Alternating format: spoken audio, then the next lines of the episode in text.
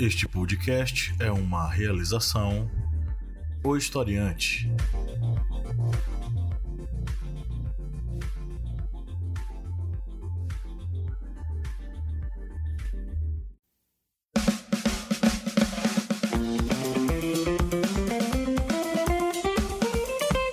Arretadas. Vozes femininas sobre assuntos sociais.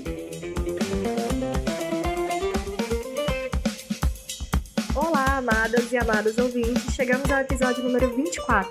Então, se aconchegue e aumente o volume, porque o Arretadas começou. Nessa edição, vamos conversar sobre a representatividade das mulheres rurais no semiárido nordestino. Afinal, a desigualdade de gênero não está presente apenas nos centros urbanos. Além disso, queremos potencializar a luta das camponesas, que são responsáveis pela renda de aproximadamente 42% das famílias do campo no Brasil. Tá mais do que na hora de dar visibilidade e espaço para essas mulheres que têm voz, identidade e história. Eu sou Bia Siqueira e hoje aqui eu tô com Lid e Jai e nós somos do podcast Arretadas. Fazemos parte da família Historiante de Podcasts. Acessem o apoia-se barra historiante e ajude o nosso projeto a crescer, tornando-se um apoiador. Vai ter acesso a conteúdo exclusivo, gente. Vale super a pena. Vai lá.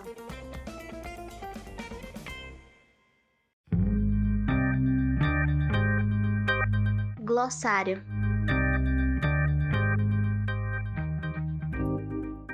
E no glossário de hoje, a gente trouxe a palavra aloado. Aloado aqui no Nordeste quer dizer pessoa distraída, alheia à realidade. Enfim, sejam bem-vindos e vamos iniciar nossa discussão. Oi, gente. Agora quem fala com vocês é Jaiane. E antes de começar a nossa conversa, eu peço que a nossa convidada se apresente. Érica, seja bem-vinda e é uma honra ter você por aqui. Olá, meninas arretadas, olá, ouvintes desse podcast, né? Eu sou Érica Daiane Costa, sou mulher, né, salitreira, sou do Vale do Salitre, interior do Juazeiro, município baiano, e tenho 33 anos, sou mãe recente, né? É, me tornei mãe no mês de abril. Quer dizer, dizem que a gente se torna mãe já desde a gestação, né? Mas o meu filho, Rudar, vai fazer três meses e é, nasceu agora em abril. E sou comunicadora social de formação, também sou formada em História, licenciatura em História. Exerço as duas profissões, né? Tanto trabalho em assessoria de comunicação, como dou aula. No momento estou de licença maternidade. Sou militante aqui, levanto algumas bandeiras no Vale do São Francisco, né? Desde o movimento estudantil, comecei lá minha trajetória, a luta pelo direito à comunicação, é, a questão ambiental também, que eu me envolvo bastante, os movimentos comunitários no Vale do Salitre, o movimento de mulheres, enfim. Atualmente faço parte do Partido dos Trabalhadores, né? E integro também o coletivo Enxame. É, então, seja muito bem-vinda, Érica. E para começar, eu queria que você explicasse quais são os principais problemas enfrentados pelas mulheres rurais nos últimos anos. E, e, nesse contexto, né, que a gente vive, que no caso é o semiárido nordestino. Eu vivi no campo, né, assim, morando mesmo até os 17 anos, na comunidade de Itapera, no Vale do Salitre. E depois disso eu vim para a cidade e aí fico nesse trânsito Salitre Juazeiro, né, é, sede do município, final de semana, estou sempre por lá e agora na licença também estou bastante, então é, falo desse lugar, né, do rural, né, que tem passado por várias transformações ao longo dos anos. Então, na minha infância, por exemplo, eu enfrentei diversas dificuldades, né? Assim como as mulheres que vieram antes de mim enfrentaram muito mais, principalmente com relação à água. Né? A seca é uma marca muito forte que ainda está ligada à imagem do semiárido e as mulheres do campo, as mulheres rurais, elas é, sempre enfrentaram essa dificuldade do acesso à água. Então, a, a imagem da lata d'água na cabeça, ela sempre foi muito forte né, na vida das mulheres. Né?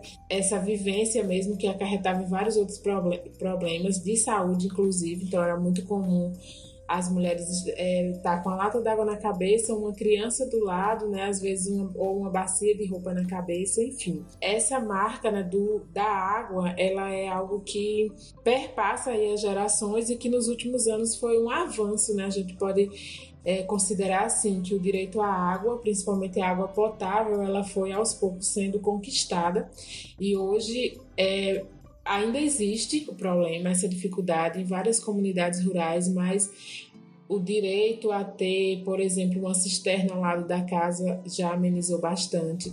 O direito a algumas políticas públicas, aí, alguns programas né, é, de, de governos municipais e estaduais que garantem também, exemplo do Água para Todos, que garante a água para casa, para o consumo doméstico também.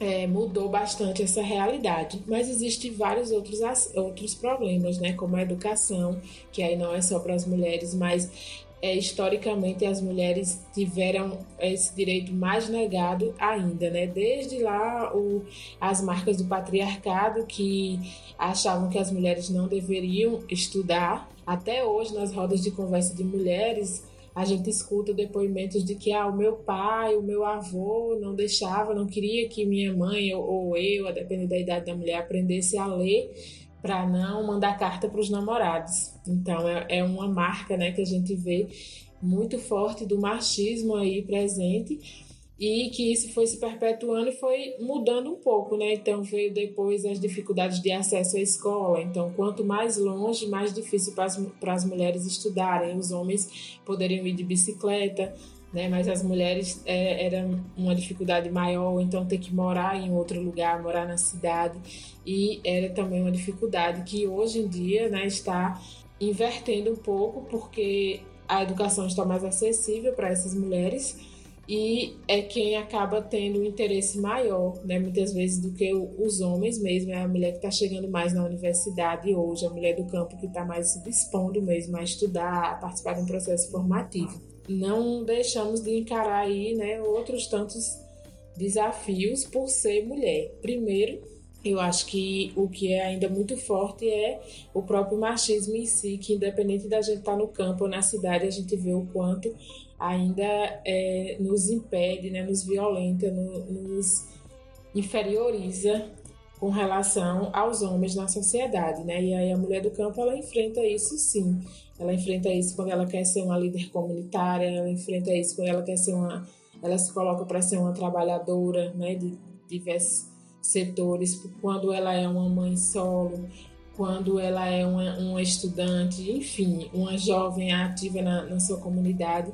De várias formas a gente vê aí o machismo, né, que dificulta assim, a, a, a liberdade feminina, da, a liberdade da, da mulher ser o que ela é e a geração de renda. Né? A geração de renda é, inclusive, uma coisa é bem ligada à outra. Né? Muitas mulheres ela enfrentam violência doméstica e é, essa é uma dificuldade também, né, de geral, não só, não só do campo e não só da cidade, e está sempre muito atrelada à questão da, da autonomia financeira. E aí no campo, como a gente não tem né, muitas, muitos locais de trabalho, por exemplo, acabam sendo as opções de, de geração de renda para as mulheres acabam sendo menores. Então, ou essa mulher ela é funcionária pública de, de prefeitura, por exemplo, ou ela vai trabalhar na roça, ou ela se torna uma empreendedora, né? Ela tenta é, viver da, de uma, de uma criação de galinha, ou de uma horta, ou de vender algum produto, ou de fazer um artesanato.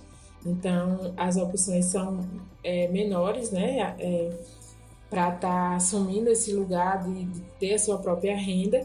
E aí muitas mulheres acabam submissas né, a um mau casamento, fazer com que a mulher siga ali no, no, dentro do que ele acredita e tal. Então, ainda existe muito, eu diria, o, essa dificuldade da autonomia financeira, né? Como, como algo que é muito forte. E a educação, né? Porque quanto menos você tem autonomia financeira e o acesso à educação, mais difícil vai ser a mulher se libertar desses processos. Érica, é, achei incrível é, essa tua fala e pegando o gancho nela, eu queria é, te perguntar uma coisa, porque infelizmente, né, ainda hoje, quando a gente fala de liderança, os homens, devido ao machismo, né, em sua maioria, é, ocupam esses espaços. Mas quando a gente fala de soberania alimentar, é, as mulheres rurais, né, as mulheres do campo, elas estão à frente disso. Então, eu queria que você comentasse algo que você já citou, inclusive agora, de que as mulheres exercem sim diversos trabalhos na, no, no campo, mas que muitas vezes eles não são reconhecidos. Muito por isso, né, pelo machismo também. e como essas atividades que elas desenvolvem são importantes para movimentar a economia do campo. Primeiro, as pessoas não reconhecem o quanto a agricultura familiar, né, de modo geral, ela produz riqueza no nosso país. Né? A gente olha muito para o agronegócio, né? e aí a gente tem os grandes meios de comunicação fortalecendo isso, né? Vide aí a Rede Globo com Agroepop, Agroetec, e aí é, não é não é isso, né? Na verdade, é a agricultura familiar que alimenta a, a nação, né? E aí essa agricultura familiar ela se desenvolve onde? Justamente no campo e tem um papel importantíssimo das mulheres. E quando a gente fala aí, por exemplo, da relação de homem e mulher nesse, nessa discussão né, da economia, a gente vê o quanto as mulheres ela, elas dedicam horas do seu dia a um trabalho que não é valorizado. Eu trabalho no, no IRPA, né, Instituto Regional da Pequena Agropecuária Apropriada, que trabalha com a convivência com o semiárido, e a gente tem tido muitos projetos que discutem o papel da mulher, da mulher rural, as políticas para as mulheres e tal, e sempre nas rodas de conversa as mulheres pontuam isso, o quanto é, elas gastam de, de horas do seu dia, né, de trabalho comparado ao que os homens gastam, muitas vezes as mulheres em casa, nos quintais, nos chiqueiros de, de ovinos e caprinos, suínos, né? Nos, nos aviários, enfim. E os homens na roça. E é como se esse trabalho ele fosse invisível, invisibilizado, né? Como se ele não fosse reconhecido pelas próprias mulheres, inclusive, que muitas vezes, quando você questiona qual é a sua profissão, e aí a mulher diz, ah, eu não, tra não trabalho, é, eu trabalho só em casa mesmo, então não se reconhece como agricultora, que isso é um trabalho, é, é, é um, uma espécie de profissão também, né? Embora não valorizada. E aí, quando a gente vai para a ponta do lápis, e aí existe uma técnica que a gente faz que é muito interessante, né? De fazer um mapa mesmo de, de horas de, de, do dia, o que a mulher faz, da hora que ela acorda, da hora que ela vai dormir e o que o homem faz, e depois você contabilizar isso. Porque quando você vai colocar, somar o que a mulher produz, que vai para o almoço, para o café da manhã e para a janta, por exemplo, né? O que a mulher produz que vai para uma troca na comunidade com a vizinha e tal, o que vai para a feira, isso, monetariamente falando, tem um peso grande no, na despesa da família né? Mas a grosso modo assim a gente não acaba enxergando. Então, quando a mulher produz a galinha no quintal, o ovo de capoeira, quando ela produz a hortaliça, ela produz a erva medicinal, ou às vezes assume mesmo lá o, o trabalho com a, o chiqueiro das cabras e tal. E isso tudo é convertido em alimento para as refeições, né? Isso tudo é vendido lá fora e volta é, em forma de dinheiro ou de um, um, outro alimento, enfim. E aí você soma isso tudo, você tem um ganho enorme, né? E aí significativa é a participação dessa mulher nessa renda familiar. Porém, a gente às vezes não, não percebe, a própria mulher não percebe, não valoriza. Né? Então, as políticas públicas têm sido muito voltadas para essa valorização, para que a mulher possa se enxergar nesse processo, o quanto ela é protagonista né, e o quanto o seu trabalho, a sua mão de obra ali, para além dos trabalhos domésticos, ele, ele precisa ser valorizado. Érica, é como se fosse um apagamento né, do, do serviço prestado, porque ela continua trabalhando, ela exerce sim uma função, e que sem o trabalho dela, o trabalho do homem não teria sido efetivo, né? Mas é aquela divisão social, como se a mulher tivesse a obrigação de servir o, o cara, o homem, o homem da casa, mas os lucros é só dele. A família inteira se dedica àquele trabalho, mas a propriedade, os bens, enfim, é dele. É, é mais ou menos isso? Isso, porque é, o que é como se, na maioria dos casos, né, existem muitas mulheres que não têm companheiros, né? Então, ela assume a atividade ali doméstica, ou seja, de criação de animais, ou da lavoura, e ela mesma é, dá conta de, de vender e de organizar a renda familiar. Mas nos casos em que existem os casais, né, ainda é muito comum o protagonismo ser do homem, de ir na feira vender, do homem que vai negociar, né? Então é como se para ele a importância maior é dada aquilo que ele vê ali o dinheiro mais rápido. Então, por exemplo, vamos, vamos pensar que é uma, uma família agricultora que produza determinada fruta na roça, né?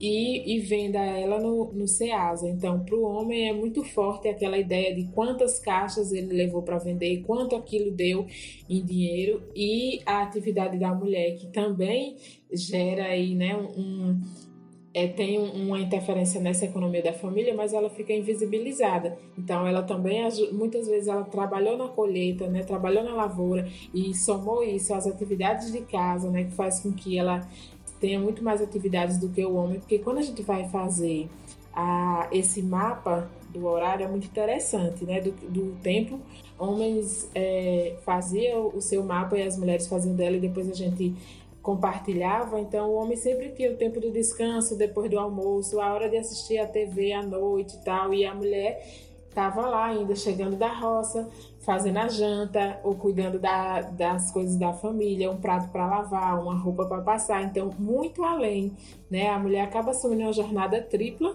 de trabalho, porque ela está fazendo as atividades do dividindo com, com o homem na roça e na criação de animais e está cuidando das, das crianças, está cuidando das outras pessoas da família, está cuidando da casa, enfim. E o homem não, ele fica mais restrito ali à roça e aos animais. Porém, na hora de da renda, né, é ele que assume esse papel de frente, seja de negociar, seja de ir lá fazer a feira e tal. E muitos casos, né, onde ainda há um, um machismo forte, a mulher nem vê a cor do dinheiro. Isso é muito comum ainda acontecer em muitas famílias, né?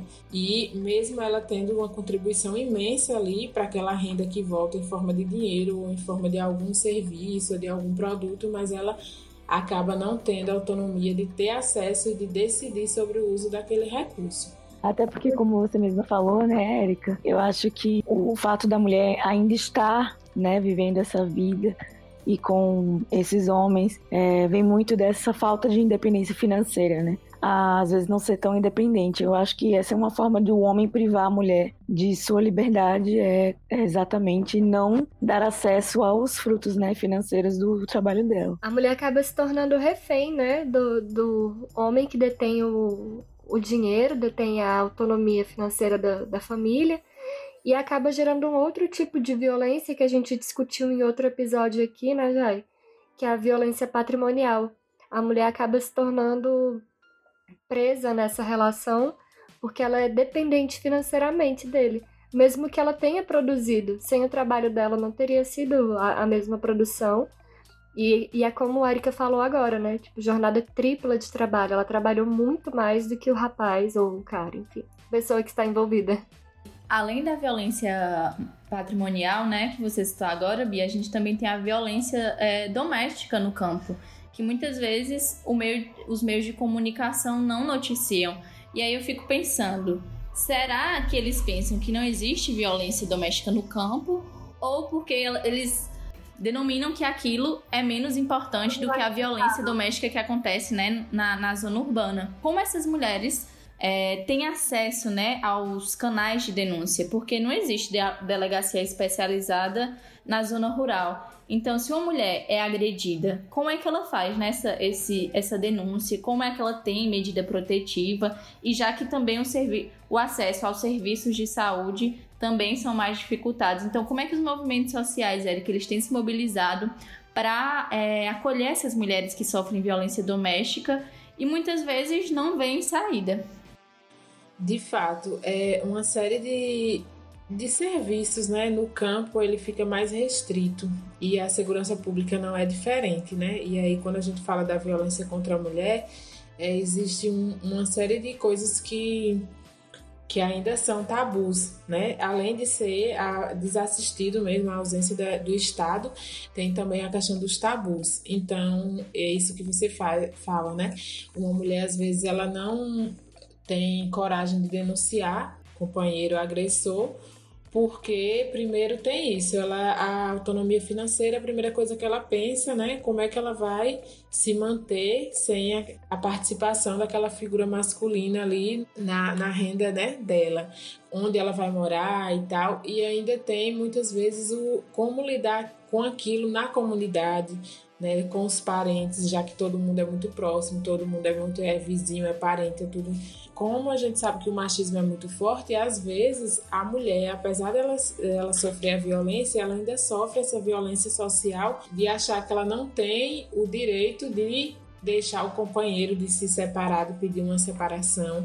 Ela ainda é apontada como se ela fosse errada na história. Então, isso é muito comum a gente ver casos assim nas comunidades, a gente ouvir relatos de, de mulheres, né? Mas eu acho que é algo que vem mudando bastante. Aí, o movimento de mulheres, as organizações sociais que fazem esse trabalho formativo, né, tem contribuído muito, que é justamente trabalhar a partir do, da formação. Muitos projetos sociais que têm chegado nas comunidades rurais trazem é, a formação política né, como uma linha de atuação, onde promovem espaços autogestionados, né, onde as mulheres podem ter uma liberdade maior para compartilhar suas aflições, onde nesses encontros, né, sempre com a mediação, com, com pessoas trazendo relatos, trazendo instrumentos também é, pedagógicos para fazer esse debate, as mulheres conseguem estar mais à vontade e aí conseguem perceber no meio daquilo ali o quanto elas já sofreram e sofrem violências, né? Que às vezes é tida como algo comum, porque já foi naturalizado, né? Vai passando muitas vezes de geração em geração, e aí na hora que ela começa a observar e discutir aquele tema, ela se dá conta da situação de violência é, a qual ela é submetida, né? Ali o tempo todo, e muitas começam a se movimentar. Muitas mulheres começam, inclusive, a participar dos espaços políticos, como as, é, as próprias redes e movimentos, as associações comunitárias, né? E muitas acabam se distanciando um pouco do, dessa coisa do relacionamento, justamente porque nem todo homem aceita esse perfil da mulher liderança, da mulher que vai em busca ali, que se destaca, que vai estar em contato, inclusive, com outros homens, né? Já cheguei a ouvir relatos desse tipo, mulheres serem cotadas para a presidência de uma associação e é, os homens dizerem que ela não ia porque o marido não ia aceitar, porque ela ia estar em contato com outros homens, cumprimentar, dar beijo de cumprimento em outras pessoas. Então, imagine, né? Por aí o, é, o tanto de coisa que a mulher passa e no campo isso, sem dúvida, ainda é bem mais forte do que, do que na cidade, né? Ainda existe, apesar de que, como eu estou dizendo, tem tem se quebrado muito, né? Muitas mulheres têm avançado, têm inclusive se organizado economicamente em torno de cooperativas, de grupos, né? Produzindo a, o artesanato também é algo muito forte e aí existem várias realidades nesse sentido de romper com essa, essa situação. Existe a culpabilização da vítima, né? Nesse sentido, infelizmente, isso no contexto urbano também, de que a, a vítima que sofreu a violência física doméstica, ela acaba sendo culpabilizada pelo que ela sofreu, como se ela tivesse merecido aquela situação. E eu acho que tá aí a importância da educação. Fale, Liu. Não, o que eu achei interessante ela falando é a visão machista é, da mulher nessa, nesse contexto social aí que ela falou sobre as mulheres não, pode, não poderem ser representantes, né, porque elas iriam entrar em contato com homens. É, a visão é que eles não estão preocupados com a, a segurança física da esposa, né, é mais com o, a questão do brilho deles, né. Resguardar a honra do homem, porque ele não pode ser visto como corno, sei lá. E eu, eu acho, né, que a mulher no campo ela tá bem mais vulnerável a esses assédios, né. Infelizmente, mas eu acho que entra naquela questão que a Erika estava falando agora há pouco, que foi através da educação que, que tem se mudado essa realidade, né? Esse contexto cultural. E eu acredito muito nisso também, que a, a educação é a ferramenta necessária para que a gente transforme tudo isso. A gente falou sobre isso no episódio passado, né? Sobre a ideia de desconstruir a masculinidade dentro da educação. É, inclusive, né, a gente citou alguns problemas que acontecem na zona rural e que não são né, noticiados, enfim, sofrem esse apagamento, é, que se tornam invisíveis. Mas é importante também a gente destacar, né, como a Erika falou no início do episódio e Bia agora está dizendo, né, da educação, é que o semiárido nordestino, e a gente voltando aqui para a zona rural, ele tem uma, um protagonismo muito forte quando a gente fala de educação contextualizada, né? As pessoas são conscientes dos problemas sociais que acontecem, é, mas o que falta ainda são políticas públicas. É, ainda existe muita política assistencialista. Para quem não é do Nordeste, que está escutando a gente, talvez ainda acredite que aqui a gente fala de combate à seca, sendo que a gente sabe que existe seca, mas a gente fala de convivência com o semiárido. E que se crianças e jovens hoje sabem o que é isso, é graças à educação contextualizada que valoriza saberes locais. É, e aí, Érica, pegando já esse gancho, eu queria que você comentasse um pouco sobre o projeto que você coordena, que é o Carrapicho Virtual, que é com jovens, né, da zona rural, enfim, e, e é um projeto incrível que muitas pessoas deveriam conhecer para ter ideia que o rural não é retrocesso, que o êxodo rural né, diminuiu muito graças à educação, né, graças a políticas públicas que, com muita luta do povo do campo e das mulheres, começaram a existir, enfim, foram aprovadas e por aí vai. Parando para analisar assim, a gente não, não ouve muito, né? não, não vê cobertura midiática sobre esses acontecimentos, a não ser quando acontece alguma tragédia mesmo, assim, um fato mesmo mas não é problematizado né, o fato do, da violência contra a mulher nas comunidades rurais, né, como é que se dá o acesso é, a, a uma medida protetiva, né, porque de fato, se na cidade né, já é complicado, a medida protetiva já não garante a, uma proteção máxima da, da vida, né, porque a mulher não, não fica ali 24 horas com a proteção da segurança pública, né, imagine no campo, que se tiver de acontecer alguma coisa, o tempo que se gasta para ter um deslocamento de uma, de uma viatura tal, até é, ou da mulher se deslocar até uma delegacia para prestar uma queixa e tal, é bem mais complicado. E aí é, os meios de comunicação, de fato, eles invisibilizam totalmente isso, né? Assim como outros aspectos da da realidade das, das mulheres camponesas, a gente precisa sim contar com estratégias para reverter isso, né? Inclusive porque, em linhas gerais, a imagem do semiárido né, para o resto do país é um, uma imagem um tanto distorcida, né? ou ela vai é, apelar para a lógica do, da miséria, da seca, né, da pobreza, ou hoje ela também já traz uma outra roupagem que é a ideia do agronegócio, né, que é a ideia de um semiárido que produz riquezas, que exporta essas riquezas através da uva, da manga, dos vinhos e tal, Porém, é uma imagem que esquece que ali vidas estão pagando né, por isso. É, trabalhadores e trabalhadoras estão lá é, sendo praticamente escravizados para manter né, essa riqueza que vai para a mão de poucos, né, como é o caso da fruticultura irrigada no Vale do São Francisco. E em meio a isso, a gente vê o tempo todo lá é, mulheres, inclusive, que não moram na área rural, né? Muitas moram nas periferias das cidades, mas é quem tá lá no dia a dia das vinícolas, das grandes fazendas, né? Ou trabalhando na, no cultivo de uva, de manga, né? De, principalmente aí é, que é o que se destaca mais aqui na região. E aí, para mudar essas realidades, inclusive para fazer com que as mulheres entendam que às vezes é muito mais viável economicamente para elas cultivarem um, um quintal né, um, uns, uns, canteiros de coentro, de alface, de, de, cebolinha, do que ela ir trabalhar X horas numa fazenda de manga. E aí, para gente trabalhar, para a gente discutir isso, fazer com que essa mulher perceba né, o quanto ela ganha mais em termos de qualidade de vida e às vezes até financeiramente, se ela investir mesmo, é preciso sim investir muito no processo educativo. É, aliar a educação e a comunicação tem sido uma estratégia né, bastante utilizada, principalmente hoje em dia que as tecnologias, as novas tecnologias de informação e comunicação estão aí presentes também no campo, né? A internet hoje ela chega no campo, muitas pessoas estão aí acessando, se informando, se comunicando, né? Na, nas próprias comunidades, entre as comunidades, a partir da internet, com a força do WhatsApp aí bastante. E a gente, no, no Vale do Salitre, né, olhando para esse contexto, desenvolveu a experiência né, do carrapicho virtual, que justamente é ali a comunicação e a, e a educação, né? A partir aí do conceito da educomunicação, prevê a, a trabalhar essas duas áreas é, pensando na constituição de sujeitos cada vez mais críticos e ativos aí nesse processo de transformação da realidade. E nisso é, eu comecei aí esse, esse projeto, né, digamos assim, a partir do, da conclusão do meu curso de jornalismo da UNEB, no ano de 2010.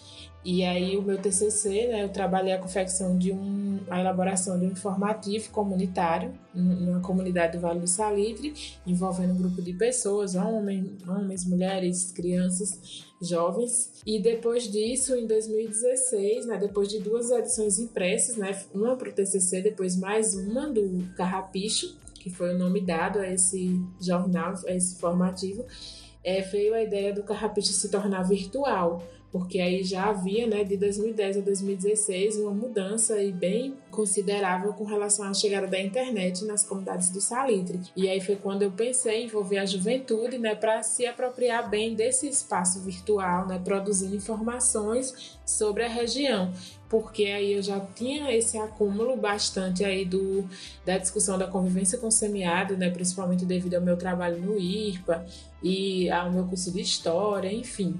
Vi a necessidade né, da gente desconstruir essa imagem negativa do semiárido e inclusive do Vale do Salitre, né, porque nós é, convivemos com alguns algumas dificuldades de acesso à água e tal, e o Vale do Salitre sempre foi muito estigmatizado como esse lugar de seca, de, né, de falta d'água e que como se só tivesse coisa ruim, negativa e precisava reconstruir essa imagem. E aí foi a partir do uso né, do celular, principalmente, é, trabalhando essa juventude, é, ministrando oficinas sobre o direito à comunicação, oficinas básicas de como produzir uma notícia e tal, fazia isso de forma voluntária mesmo no meu tempo de, de, militância, de final de semana e tal. E aí nasceu o coletivo Carrapicho Virtual, depois a gente foi ganhando espaço, foi acessando projetos, né? Ganhando apoio de, de instituições que viram que isso de fato é um caminho necessário que a juventude pode trilhar, né, que a gente pode estar se apropriando. E aí disso o coletivo tem crescido, né, tem ganhado espaço inclusive com mulheres se apropriando do ser mulher, mulheres se tornando mulheres feministas, né, jovens entrando na universidade já com esse pensamento de, de mudança, de que é preciso romper sim com alguns paradigmas que estão postos aí para a mulher e para a mulher do campo e sobretudo fortalecendo a identidade dessa juventude, né? Então, hoje a juventude do Carrapicho, ela quer se manter no campo, né? Ela quer lutar por formas de ter acesso à educação, ter acesso a uma qualidade de vida estando em suas comunidades. Né? Ela quer estudar, ela quer estar na universidade, ela quer se qualificar, mas ela não quer abandonar a comunidade como foi muito forte durante né, décadas aqui no nosso, no nosso semiárido, em que a saída era ir para a cidade grande é, temos conseguido reverter né, esses interesses e fazer com que esses jovens enxerguem alternativas. É, por exemplo, a gente tem no, no Salitre hoje temos um grupo de mulheres que produzem é, derivados, trabalham com derivados do tamarindo e outras frutas, mas principalmente do tamarindo, que fazem doce, a bala, agora fazem um licor. É, recentemente, um jovem, aí, jovem lá do, do, do Carrapicho, é, conseguiram perceber né, a importância de dar visibilidade. Então, eles estão investindo agora em dar visibilidade, né, em usar as redes sociais e tal, para propagar esse trabalho das mulheres do doce. É, Eric, para encerrar nossa conversa, eu queria que você destacasse, é, em termos de avanços, quais são as políticas né, que as mulheres do campo já conseguiram conquistar e o que ainda falta, principalmente neste momento né, de pandemia que estamos vivendo. Nos últimos anos, né, principalmente depois do, do governo Lula, nós vimos que muitas políticas elas foram passaram a ser direcionadas para as mulheres. Né, algumas coisas que é, ajudaram, que parecem ser coisas simples, mas que são muito significativas. É, existe no campo né, a identidade, digamos assim, de agricultor e agricultura familiar, é, é a DAP, que é a Declaração de aptidão ao Pronaf, né, dá direito a crédito rural e tal. E aí é isso, essas, esses documentos eles eram comuns ser muito no nome do homem, né? E hoje as mulheres elas podem ter acesso a esse benefício através da DAP. Ela tem a DAP conjunta de quem é casado, mas pode ter a individual em nome só da mulher.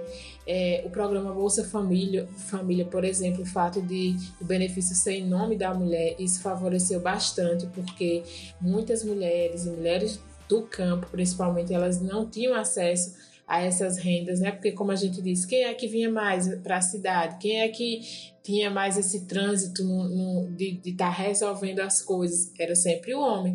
E aí muitas vezes o homem direcionava para onde ele ia gastar aquele recurso.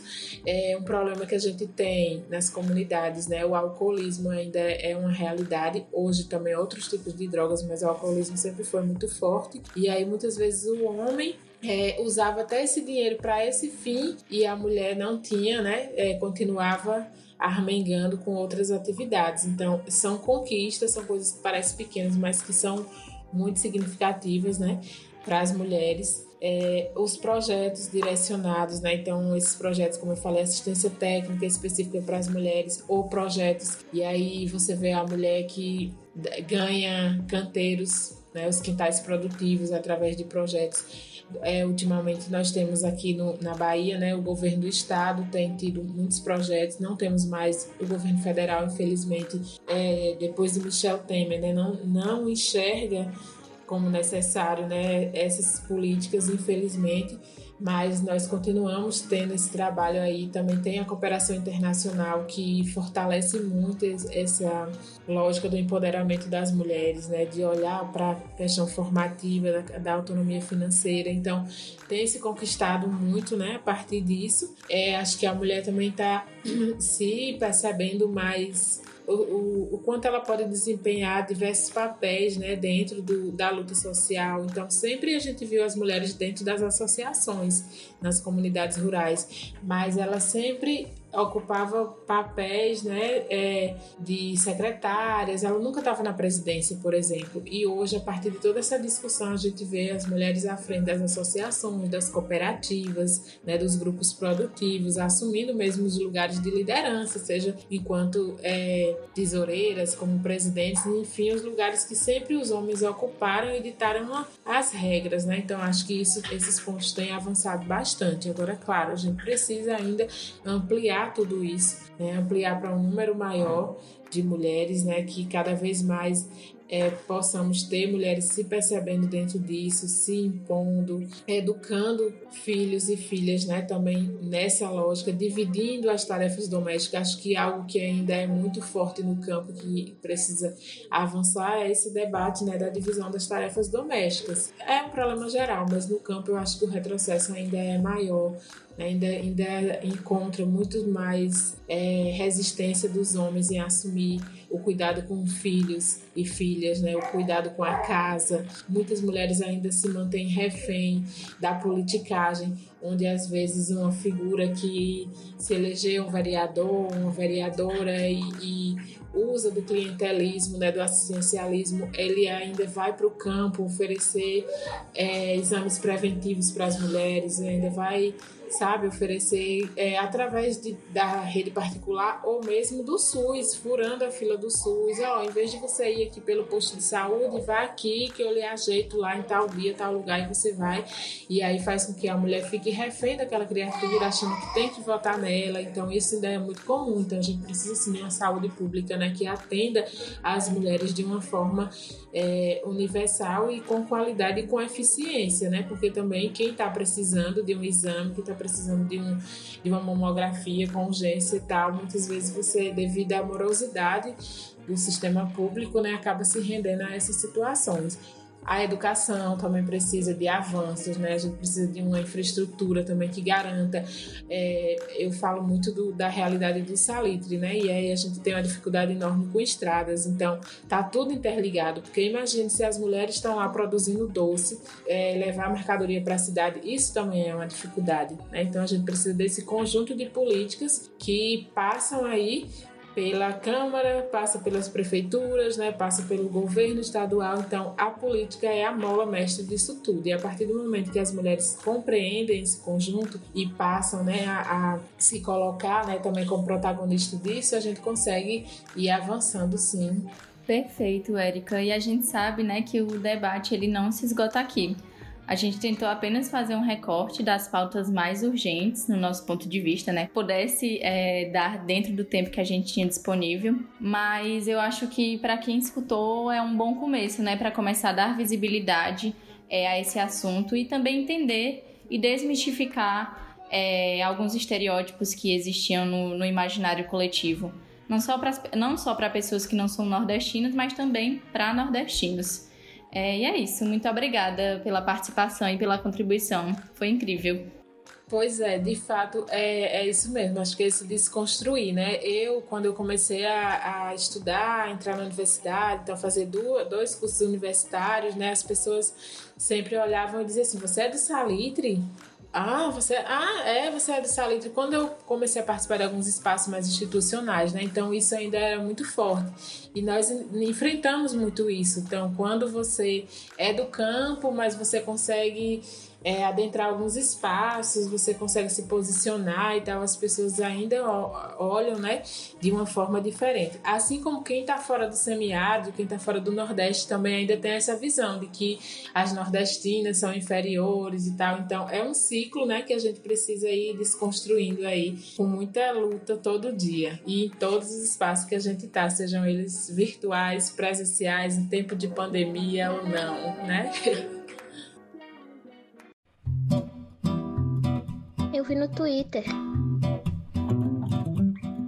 Então, galera, chegamos aqui ao nosso Eu Vi no Twitter. Eu vou dar aqui abertura para nossa convidada. E aí, Érica, o que, é que você viu no Twitter? Então, o que está rolando muito, né, bem quente assim, é que o presidente da República, né, está é, testou positivo para COVID-19, né, tem sido anunciado aí.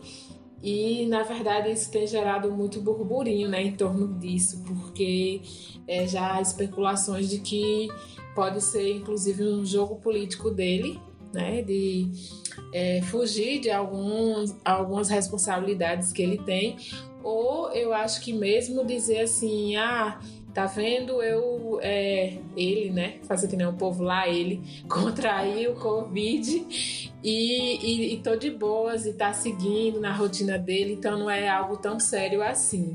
Então, de fato, a gente pode estar tá contando aí, né, avaliando toda a postura do presidente da República desde o início da pandemia, desde quando ele disse que só se tratava de uma gripezinha, até as posturas que têm sido aí recorrentes, inclusive deixar o país sem ministro da saúde, né, por tanto tempo. Então, essa movimentação que está rolando em torno dessa notícia aí de Bolsonaro ter contraído é, coronavírus, na minha opinião, passa muito por, por essas questões aí, esse jogo político da figura do nosso presidente, infelizmente. É verdade. É, todos os atos de Bolsonaro são muito questionáveis. Meninas, vocês querem começar também aí? Como é que é? Qual das duas querem? A gente estava comentando sobre isso, Érica, um momento ah, antes sim. de você entrar. A gente estava falando sobre isso. Eu até havia dito para as meninas isso. que provavelmente deve ser um, mais uma vez, marketing né, do presidente, que já deve ter se curado. Ele deve ter contaminado. Vocês lembram aquela época que ele falava que, que não queria mostrar o resultado? Sim, sim. Provavelmente ele, ele já mostrou, deve ter né? se curado. E aí ele vai falar, viu aí, peguei, me curei com cloroquina, então vou distribuir cloroquina para todo mundo agora que né, ele fez um, um, uma improbidade administrativa de é, produzir um tantão de, de cloroquina que a gente não vai usar, vai virar lixo. Pois é, e aí o risco disso é porque nem todo mundo, né, acho que 90% da população brasileira não tem acesso, né, nem a metade da estrutura que o presidente da República vai ter no caso dele contrair a doença, né? Então, se ele se curou, é porque, primeiro, ele não precisa pegar ônibus lotado, ele, se ele contraiu, né, é, foi não se sabe onde foi e ele também não tem os cuidados, mas ele não é obrigado a estar passando por aglomerações, como é o caso dos trabalhadores e trabalhadoras, né, que são obrigados a trabalhar se o comércio abrir, tem que estar lá no busão, tem que estar lá no, no, na rua todo dia e tal. E em caso de adoecimento, pode não ter um leito, um respirador garantido, né? E aí ele brinca com essa situação, né? Infelizmente. Não, e o bonitão ainda fica passeando aqui no Distrito Federal, levando para as periferias, que já estão bastante contaminadas. Ele continua passeando. Enfim, eu posso ser a próxima, Lil? Manda ver, Bianca. Gente, o que eu vi no Twitter essa semana foi um vídeo constrangedor de uma mulher gritando para um fiscal, acho que ele era fiscal sanitário. Ela gritando para ele: "Eu não sou cidadão, eu sou engenheira civil". cidadão não, engenheiro formado, não, melhor do que você. Meu Deus, que vergonha, constrangimento. Os três gêneros, né? Cidadão, cidadã e engenheiro civil. Sim. E todos desempregados, né? Nós cidadãos e os engenheiros civis. E desempregado agora, bem feito. Vou citar um vídeo que eu vi no Twitter é, de uma galera, não sei qual era o nome da ilha, mas era no, no Vale do São Francisco, né? Ali em torno de Juazeiro de Petrolina eles curtindo a vida e dizendo assim que não existia coronavírus. Enfim, foda-se todo mundo.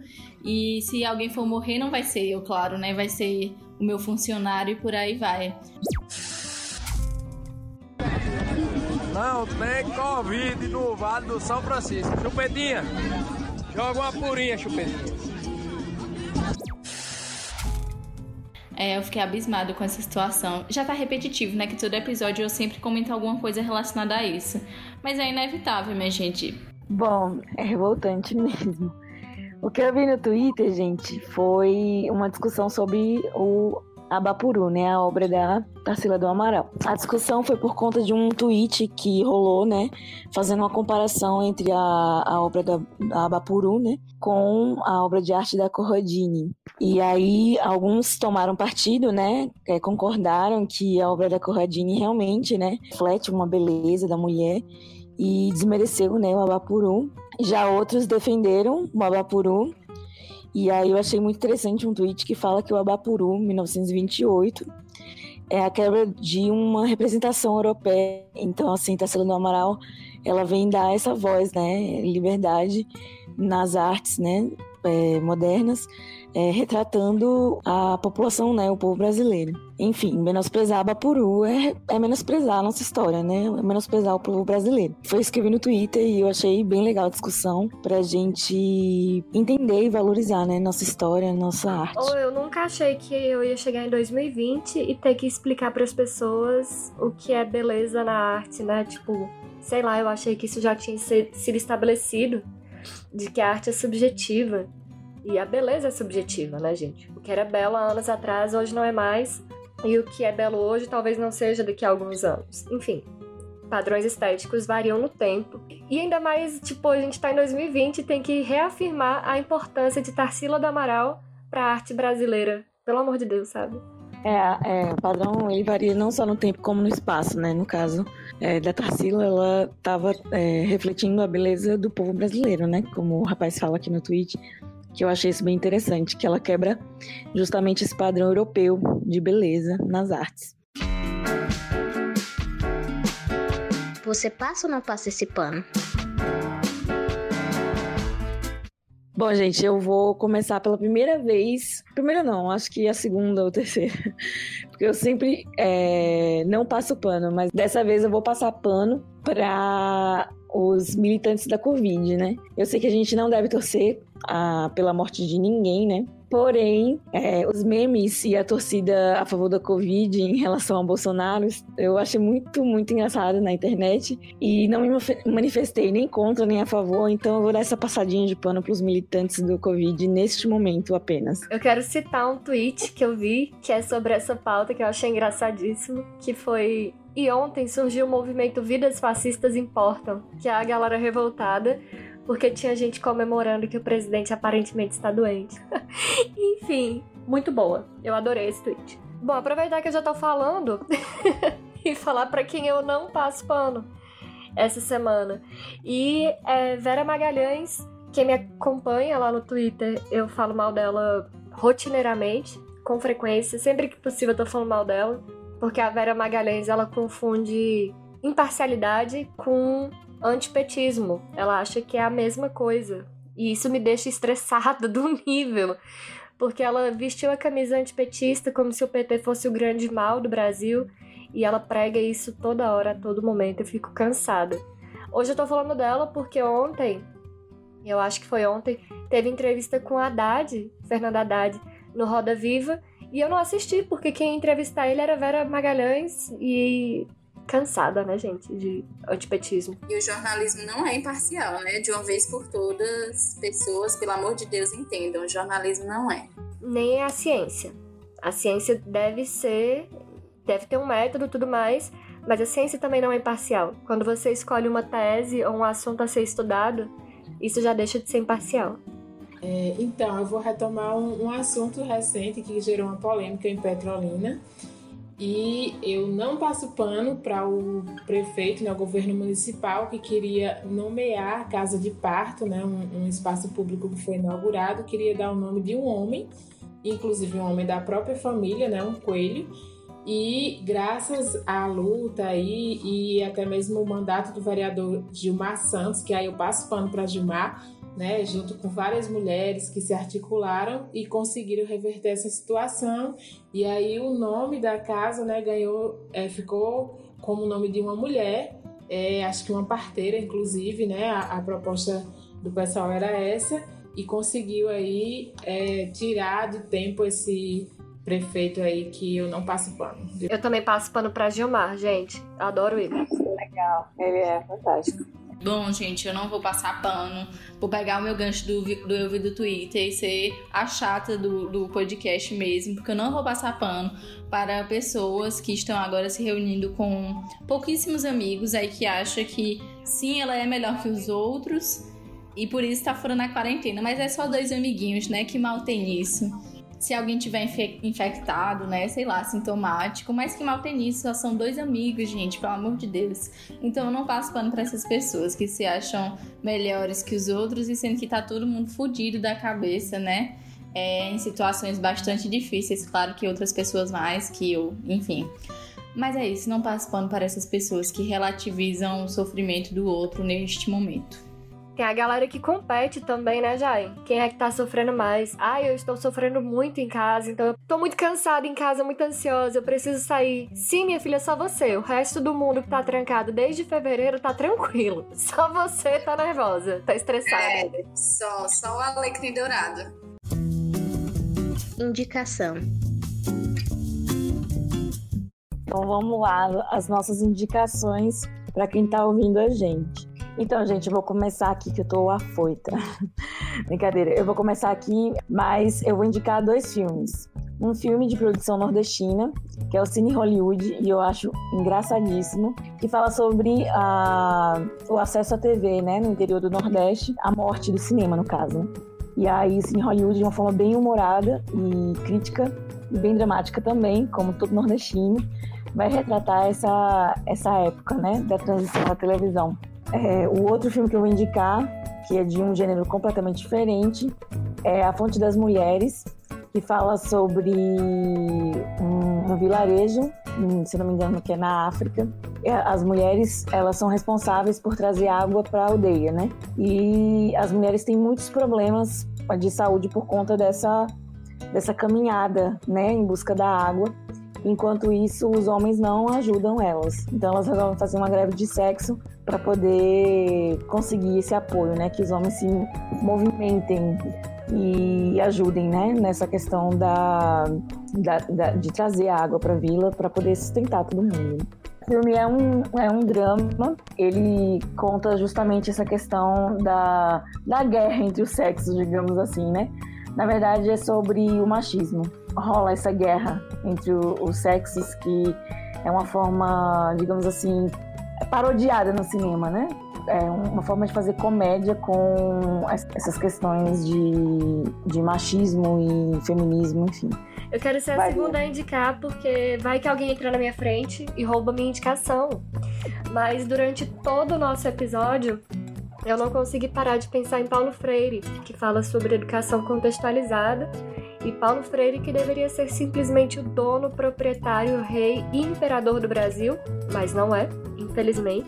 Eu indicaria Pedagogia do Oprimido, mas eu também indicaria todas as obras dele, porque eu acho que Paulo Freire é perfeito.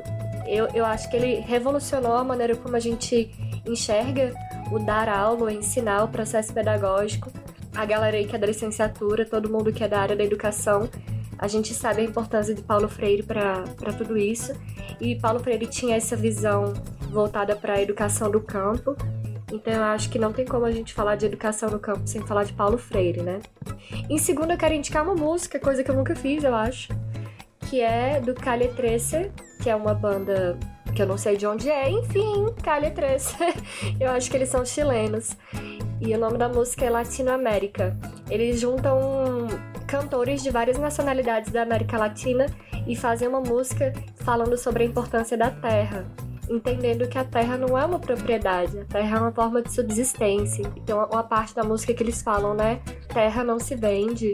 É bem interessante de refletir. E a música é linda e tem a participação da Maria Rita. Bom, eu vou fazer duas indicações. A primeira é um documentário sobre a líder comunitária Margarida, que ela é é o símbolo da luta das mulheres do campo. Ela foi assassinada é, não vou lembrar o ano, mas enfim, por pessoas que a perseguiam, é, motivado por essa luta dela, né, no campo que também envolve a reforma agrária, enfim, todas essas questões de luta pela terra também. E é incrível, é só você, você vai encontrar no YouTube, no YouTube, muito fácil. Só procurar lá Margarida, Mulheres do Campo, que você vai encontrar. Inclusive tem mais de um documentário sobre Margarida, mas todos valem a pena. Gente, minha, e minha última indicação é o livro é, Jornalismo Contextualizado com o Semiárido Brasileiro, que é da jornalista Fabiola Moura. E ele é bem, acho que tem uns 200 páginas, bem pequenininho, e não é só para comunicadores, é para qualquer pessoa. A leitura é super simples, é entender o que é o semiárido, enfim. E aí eu tenho certeza que após ler esse livro, você vai ter outro olhar, enfim, outra vida, outro viver é, no semiárido nordestino. Essas são minhas duas indicações. Minhas indicações, vou fazer duas também, né? Uma é o site Ponto Crítico, que é, tem notícias aqui da região, né? Um site que tem trazido bastante assim uma, uma visão um pouco diferente de alguns blogs regionais e tal. Então eu convido vocês a acessarem também. E a outra indicação é de um perfil do Instagram né? A gente estava falando aqui de mulheres de semiárido, mulheres do campo. Eu até citei a experiência das mulheres doceiras do, do, Vale do Salitre e elas desenvolvem a marca Sabor do Salitre, né? onde tem produtos aí derivados do tamarindo e outras frutas, mas o carro-chefe é o tamarindo. E recentemente foi criado aí o Instagram, então vão lá, sigam, curtam as postagens, compartilhem nos stories, menciona lá e tal para dar uma força para as meninas, certo? Então, Sabor do Salitre no Instagram. Érica, desde já, muito obrigada pela contribuição e pela, por ter topado né, participar. E o espaço está mais que aberto para você, enfim, para sugerir Pra fazer o que quiser, meu filho. Arretadas é seu também. é isso aí. É, o assunto que a gente discutiu aqui é muito importante e urgente. Então espero que você volte mais vezes também, porque a gente tem muita coisa para falar sobre isso, né, meninas? Sim, muito obrigada, de coração. E parabéns pela sua luta, parabéns por, pela construção de todos vocês. Agradeço bastante, né, vocês é, terem convidado e tal e a gente conseguir adequar aqui a agenda. E é isso, né? Então, de fato, tem muitos subtemas dentro dessa temática. Eu fico à disposição para qualquer um desses assuntos dentro do meu perfil aí de militante, de profissional, que a gente puder estar conversando aqui com a disposição. Muito obrigada, Retadas. Então vamos naquele tchau coletivo lá, gente. Beijo, tchau. Beijo, tchau. tchau. gente.